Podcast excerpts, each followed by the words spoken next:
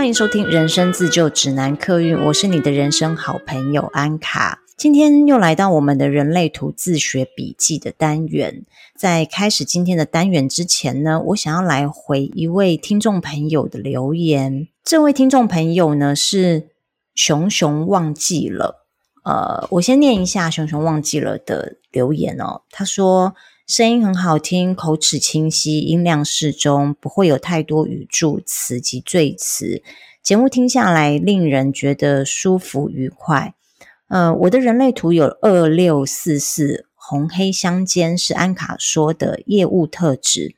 但是我觉得自己不擅长说话，也常常说口头禅，在与他人沟通时，也容易出现彼此误解或是太冗长的情况。蛮想了解安卡如何表达、传递讯息以及说话的艺术，谢谢你。另外，关于人类图有定义的中心，有个小小疑问，就是每个定义中心呈现的颜色不同，有什么含义吗？谢谢你做这么棒的节目，让我受益良多。这位熊熊忘记了的听众，谢谢你的鼓励，我也非常感谢你的收听。然后，嗯。我会继续努力做更多优质的节目内容给你们听。那我来回答一下你的讯息。在我的第十五集的时候，我有提到二六四四是业务特质的通道。我想说，我们先来定一下，呃，这条通道业务特质的意思是什么？我举我自己的例子哦，在我刚出社会的时候，我大概做了十年的业务，就是各行各业的业务工作，我都。好像都做过一轮。我觉得我不是做业务的料的原因，是因为我觉得我不是一个很会说好听话的人，然后我也不会讨好客户，我也没有办法很快就跟人家很热络，或者是很知道怎么去切入重点去 push 人家下单。这就是为什么我后来呢，经过了十年之后，我想说，哎，我来转做行销企划好了，好像这比较是。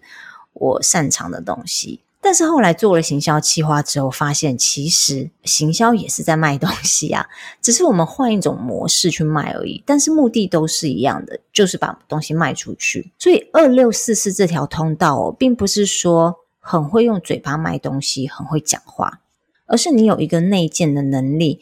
你有一个直觉反应，能够知道说什么商品是适合客户的，也知道要用什么策略去让对方同意买单你销售的东西或是你的提案。那像我呢，我在跟客户提企划案的时候，我也不知道为什么，我有时候就是知道我要生出什么样子的内容，客户会喜欢。那我想可能因为四四这个闸门吼，它是位于直觉中心，那直觉中心。有时候它反映出来的东西就是一个很直觉性质的，它没有透过喉咙中心，也没有透过逻辑中心，所以它是一个直觉的反应，就有点像是天外飞来一笔，或是突然有一个意念，有一个感觉，或是你听到一个声音之类的，就是会有一个不是那么具象的讯息传达到我们的脑子里面。那二十六号闸门呢，它又是位于意志力中心，也就是说。你有了这个直觉的意念出来之后，你会有一个很强烈的意志力，会想尽办法去促成你想达到的目的。所以呢，我觉得二六四四这个业务通道，并不是说很会讲话，而是说你很知道怎么去把一个商品包装成客户想要的样子，或是消费者会想要的样子。然后你也会知道要运用什么策略。比如说，第一步要做什么，第二步要做什么，第三步要做什么，然后去达到你能够把这个东西包装好卖出去的目的。那关于说话的艺术跟讯息传递哦，这个可以分享的心得其实很多。我这边先分享一个，我觉得对我而言，目前来说是最有帮助的说话方式哦。以前呢，我是那种对任何事都采取主动出击的人。例如开会的时候，我一定会先说话。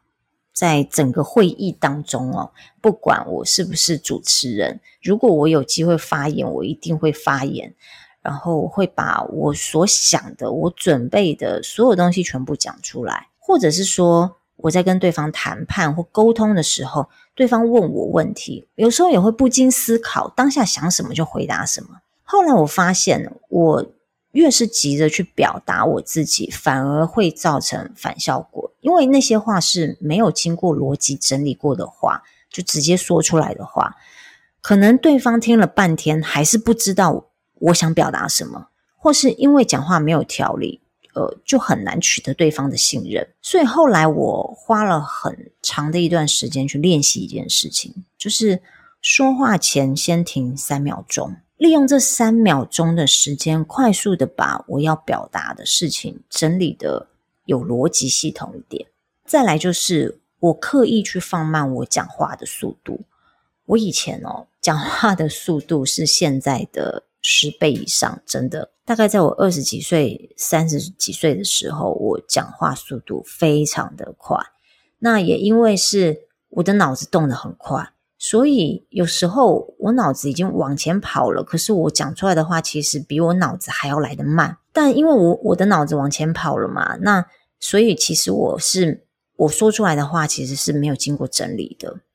所以我花了很长一段时间在练习放慢讲话的速度。后来我发现放慢讲话速度有一个很大的好处，在放慢速度的时候，等于是帮我自己争取了一些时间，把我想要表达的讯息呢，在脑中再用逻辑整理的方式顺一遍。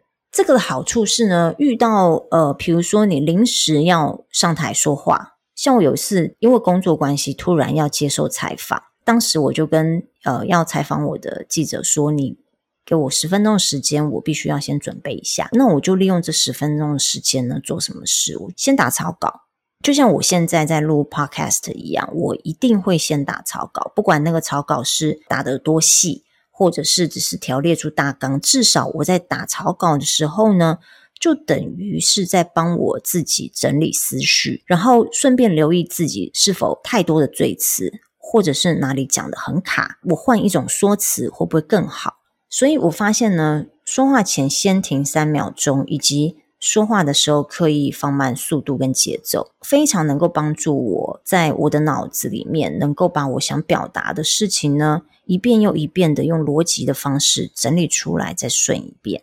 那接下来是你有问到说，能量中心的颜色不同是否有特别的含义？我看到资料是说没有特别的含义，因为其实那九大能量中心啊，除了颜色不一样之外，它的形状也不一样哦，有三角形，有正方形，有零呃九十度的正方形。我现在目前看到的资料是说。形状跟颜色是没有什么特别含义的。那不过，因为我没有去上过正式的人类图官方的课程，那如果有上过课程的朋友听到的话，可不可以留言告诉我们一下呢？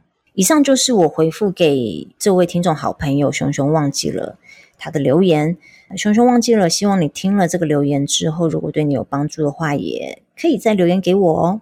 好，那我们就进入今天的主题。今天呢，我要来讲一个我觉得有点冷门的东西啊。这是我自己在研究人人类图的时候发现的一个一个东西啦。但是因为资料很少，而且其实它在人类图当中并没有被很强调出来。因为大部分的人在一开始认识人类图的时候，我们会先认识的是内在权威啊、人生角色啊。显示者啊，生产者啊，这些比较不会去留意到通道的组成有什么特别的意义。我之前有提过说，通道跟闸门等于算是个人的特色，天生有的那些技能。那我发现呢，就是我研究人类图之后呢，因为我身边有很多的朋友，他们主动传他们的人类图来给我看，我大约收集了大概有二十个朋友的人类图。那在反复研究的时候，哦，我发现呢，有几条通道在四个能量中心里面，它串成一个很像电路板的回路的形状。那这四个能量中心是喉咙中心、G 中心、荐骨中心跟直觉中心。串接这几个中心的闸门也都是固定的哦。这些闸门是喉咙中心的二十号闸门，G 中心的十号闸门。荐骨中心的三十四号闸门，然后直觉中心的五十七号闸门，呃，这几个闸门串在一起的时候会很奇妙，你会分不清楚到底是谁连到谁。例如，我有一个朋友，他是十号连到二十号，也连到三十四号。那我就不知道到底我要怎么去分辨它，它的这个通道到底是二十到三四，还是三四到十，还是十到二十？哎，这个等一下我会讲齁，我会再说明一下。然后我还有朋友是二十十通道。那有两个朋友是三四二十通道，然后有一位是五七十。那这几个人的人类图叠起来哦，就很像是在这四个能量中心形成了一个小型的回路，所以这就引起了我的好奇。我看哦，我有二十个朋友的人类图，其中有五个朋友就有这几个很奇妙的通道。后来我去查，才发现这几条通道其实是有意义的。这几条通道叫做整合型通道。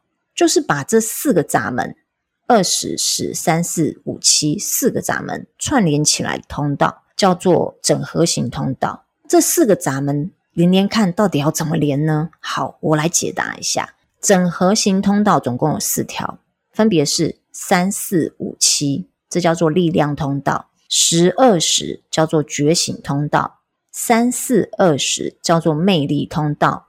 五七十叫做完美形式的通道，那这四条通道代表什么能量？我放在后面再来说明。我先说一下我我这几位朋友，他们有整合型通道的朋友，我对他们的印象是什么？这几位朋友给我的第一个印象是，他们都超级有自信的。而且感觉不到他们心灵脆弱的时刻，跟他们在一起的时候，你就会觉得满满的朝气跟能量。呃，就算有低潮期或是不开心的事哦，他们也不会执着，他们非常会安慰自己，很会自我安慰。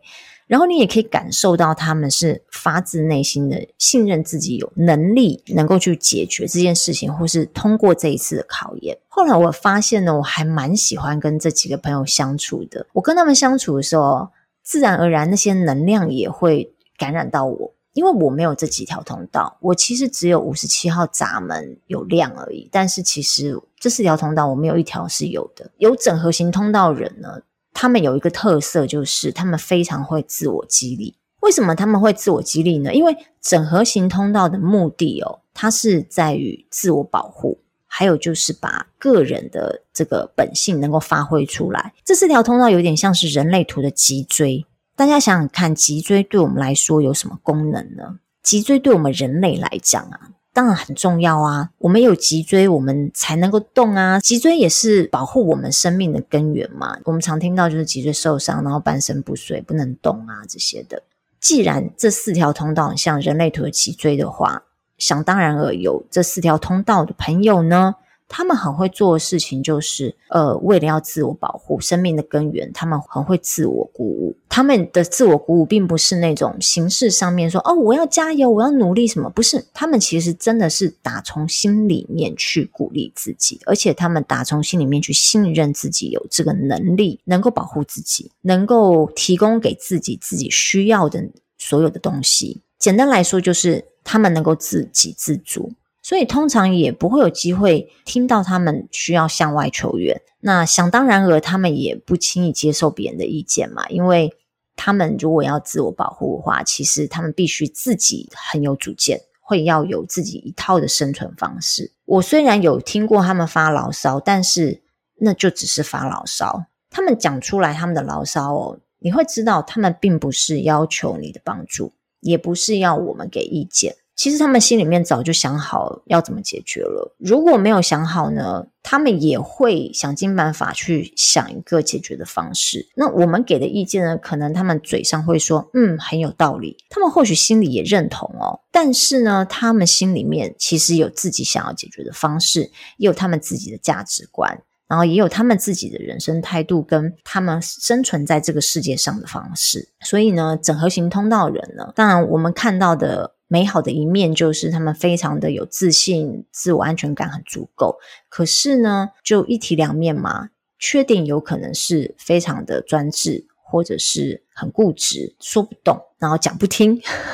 尤其是碰到那些想要把他们绑住人，例如他们的另外一半啊、父母啊、长官啊，如果刻意希望他们能够照着。社会框架，或者是他们安排的道路，比如说，呃，顺着父母安排的道路去走，哇，那他们反弹会非常大，而且会非常非常痛苦。他们有可能会做的事情就是，表面上呢都给你很好的回应。可是实际上呢，他们并不会照着你的方式走。好，刚刚有讲到这四条整合型通道各自代表什么能量，这些通道代表的意义呢，要从闸门跟它位于的这个能量中心说起哦。比如说，呃，在建骨中心的三十四号闸门，它当然是一个力量的象征的闸门哦，因为建骨中心是九大能量中心里面的动力中心，动力中心就是提供我们能量去。去行动的来源，像生产者的能量就是来自于建骨中心嘛。那所以三十四号跟哪一个闸门相通呢？它就会带给那个闸门力量，去发挥那个闸门所属的能量中心的功能。举例来说，三十四号闸门跟位于直觉中心的五十四号闸门，它们如果连接在一起的话，这一条通道叫做力量通道。直觉中心呢，它掌管的是生存的本能。那五十七号闸门，它代表的是直觉洞察的本能。五十七号闸门的人哈，通常都非常有警觉性，而且这个警觉心是来自于直觉的。像我自己是有五十七号闸门，而且是黑色的，所以从小到大，我对危险的人事物都会有很敏锐又直觉的反应啊。例如，这个真也很奇妙啦。我常常会在发生地震的前几天哦，就有预感会发生地震，不知道为什么，这个真的很奇妙，但是真的屡试不爽。有一个很明显例子哦，我记得我在美国读书的时候，有一次我跟同学开车，然后没有油了嘛，我们想要去加油，那刚好那边经过是一个黑人区，然后突然出现了一个黑人，跑去跟我同学要钱，我不知道为什么，我突然闪过一个念头是，他下一步。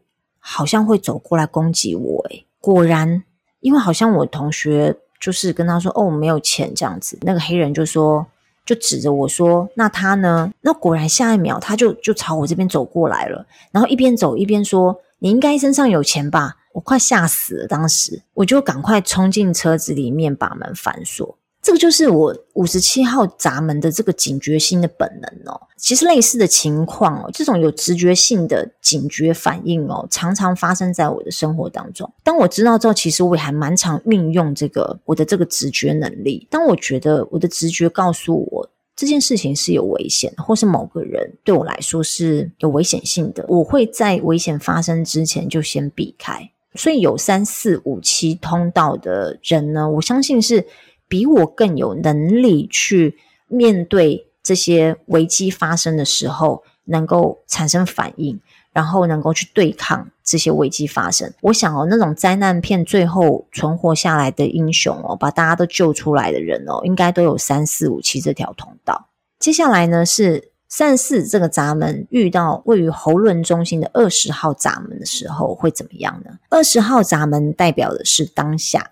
意思就是说，我专注在此时此刻发生的事物上，过去跟未来呢都不在我的思考范围当中。所以遇到有动力的三十四号闸门的时候哦，它会显现出来的就是我此时此刻想要做什么，就立刻去做。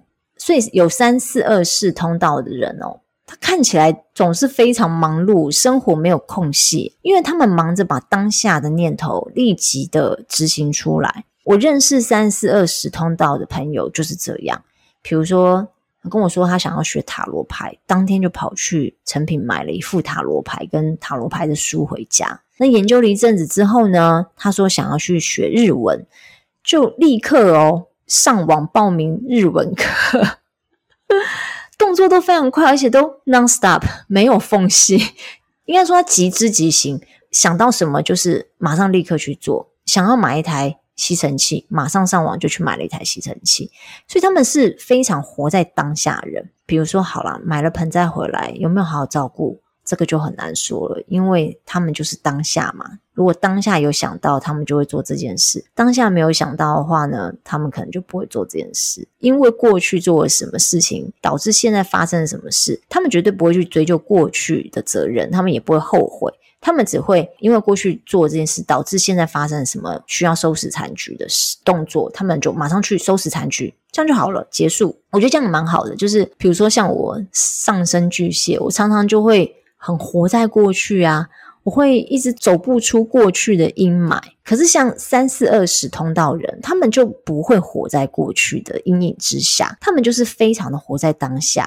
过去那算什么？反正过去都过去，就算过去再差再糟，它都已经过去了。我已经是活在当下的人了。我觉得这个生活态度非常非常的棒。有时候呢，三四二十的人的极之极行哦，会表现在购物上面。像我另外一个朋友，他可能在五分钟之前才在群组里面丢了一个厨房用品，问大家这个好不好？我买这个好不好？那可能因为我们在忙嘛，回他讯息的时间可能已经是十分钟、十五分钟之后了。回他的时候呢，他已经下单了。更夸张的是呢，我跟这位朋友一起出门的时候哦，我们本来讲好今天可能只有一个行程，就是我们要去买一项东西。好。就最后呢，可能就会变成四五个行程，因为可能走在路上的时候，他突然想说：“诶，我想要买一个收纳盒，缺一个收纳盒。”好，那我们就走进生活百货公司里面去买了一个收纳盒。我们要前往下一个目的地的中间呢，可能他又想到说：“啊，不行，我们家猫咪的饲料没了。”好，那我们又走进去宠物店去逛了一圈宠物店。一开始我会觉得很烦，因为我本身是不喜欢改变行程的人，然后也不喜欢一天当中。安排好多行程，突如其来事情会让我觉得很没有安全感。可是跟这样子的朋友相处久之后呢，我渐渐的也能够从活在当下的这一个体验当中去享受到乐趣。我也慢慢的能够开始享受这种及时行乐生活。虽然偶尔会凸槌，但是不怕嘛，因为我们有五十七号闸门呐、就。凸槌的时候，我们总是知道要怎么去避开风险。除了这些凸槌的事情之外哦，还有很多的惊喜。那这些惊喜是很棒的。我觉得，如果因为偶尔的凸槌而放弃了这些惊喜的话，也是蛮可惜的。所以三四二十这条通道呢，也被形容为魅力通道。我觉得我可以理解耶，因为我觉得我跟三四二十的人在一起久了，也会变得很有活力。我也觉得像这样子的人，在我的眼中是很有魅力的。嗯，因为他们对所有的事情都保持着开放的态度去接受，那他们的人生呢，就充满了惊喜，也起起伏伏，很有趣。也因为这个原因，所以显得呢，有三四二十通道的人非常的有魅力。那接下来我们来讲十号闸门哦。人类图呢，有十个爱的闸门，十号闸门是其中一个。那这个闸门的主题是爱自己。十号闸门它是位于居中心，哈，就是居 Center。我们都知道居中心是跟自我、跟人生方向、跟爱有关，也是对应到脉轮里面的心轮。所以有十号闸门的人哦，他们的人生主题是爱自己。那因为又是位于心轮的位置嘛，可见十号闸门。它是带有多强大的爱的能量？或许你看到这个定义，你会自然联想到十号闸门的人一定很懂得怎么爱自己。可是就我的观察哦，爱自己反而是十号闸门的人呢，此生的课题。所以，如果你的，如果你是有十号闸门的人，而你的十号闸门是悬空的话，就是你没有跟另外一个闸门相通连成一个通道的话，你很有可能，嗯、都会一直。处在于想要寻找爱自己的意义。当十号闸门呢，它是跟呃另外一个闸门有接通的话呢，相对来说，它的能量就会比较稳定，就比较不会一直呃生活在一个怀疑到底爱自己的定义是什么。比如说十号闸门如果跟二十号闸门接通的时候哦，这是一条觉醒的通道。刚刚有说二十号闸门是在喉咙中心，它反映的是当下。所以我们可以想象，当我们的 G Center 人生方向跟喉咙中心活在当下接通的时候，会发生什么事呢？就是一种啊，我终于明白了，我终于知道是怎么回事了。好，我立刻就要这么做。执行的方式呢，可能是透过行动、言语、文字，甚至发布消息之类的。总之，就是任何一种可以传递讯息的方式，把当下领悟到的觉知传递出去。所以有二十十通道的人呢，他们很擅长做自己，也很擅长表现自己。我有三个朋友有这条通道，很多吧？我对他们的观察是哦，很明显的，他们很擅长用说话或者是身体表达的方式去教导别人爱自己。例如呢，我其中一位朋友，他是瑜伽老师。他就很明显的，他是在用身体的方式去教导别人爱自己，因为我们都知道瑜伽就是跟内观啊、跟爱呀、有关系嘛，也是一个灵性的修行的方式。所以呢，我这位瑜伽老师的朋友呢，就是用身体表达的方式去带领大家走向一条觉醒的道路。我另外一朋友呢，他是很会分享体内外保养的秘诀。吃什么东西能够保护关节啊，让自己的身体内在器官能够永葆青春呐、啊？外在的话呢，他会分享说要擦什么保养品啊，能够让自己的肌肤更好啊，然后更保水啊之类的。所以他们很擅长的就是以身作则，去鼓励别人爱自己。嗯，我发现十二十的人哦，口才都蛮好的，他们会把自己的叛逆包装得很自然。利用他们的口才 包装得很自然，表面上呢会让你觉得他们人都很好。例如呢，他们刚认识一个可能在工作上会合作的厂商，他们会表现得超级 nice、超级随和，厂商会觉得说哇，如果跟他们合作的话，应该是会非常的顺利哦，都很好讲话，都很好配合。但真的开始合作的时候呢，十二时哦。我刚刚讲嘛，有整合型通道的人，其实他们都有一个自由奔放的灵魂嘛，他们比较没有办法受到制式化的框架把他们框住哦。所以当合作厂商想要规范他们怎么合作的时候呢，他们那些龟毛的点就全部都跑出来了。他们可能就会说：“哦，不行，我觉得呢，这件事情呢，我希望有什么样什么样什么样的做法，我希望你能够提供怎么样怎么样怎么样的条件。”然后也很厉害啊，他们也不会跟合作厂商撕破脸哦。那合作厂商对他们也没有抱怨啊什么的，所以有十二时通道人哦，不只是口才好哦，他们也蛮会嗯表现出一种很和平、很民主，然后很随和的样子。再来是十五七这条通道，这条通道又叫做完美大师通道。当十号闸门遇到五十七号闸门的时候，爱自己的方式就是呢，让直觉带着你走。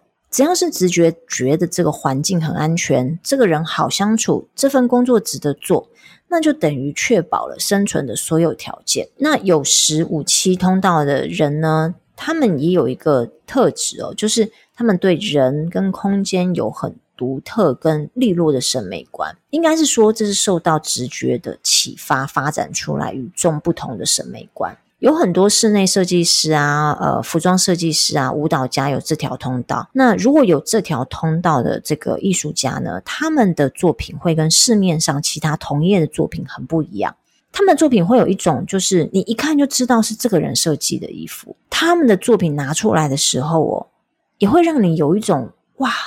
好完美哦！这个东西就应该是长这个样子，不论他们是不是完美主义哦，诶，通常应该都是啦哈。他们的作品一定会让你觉得说，哇，这一件作品是 masterpiece，就是独一无二、唯一仅有的一件作品。你看到的时候，你会觉得它就是该长这样，也没什么好挑剔的。那是因为这些人呢，他们心中有一个自己的准则，如果没有做到这个准则的话，就等同于没有做到完美。如果没有做到完美，他们就不会拿出来给大家看。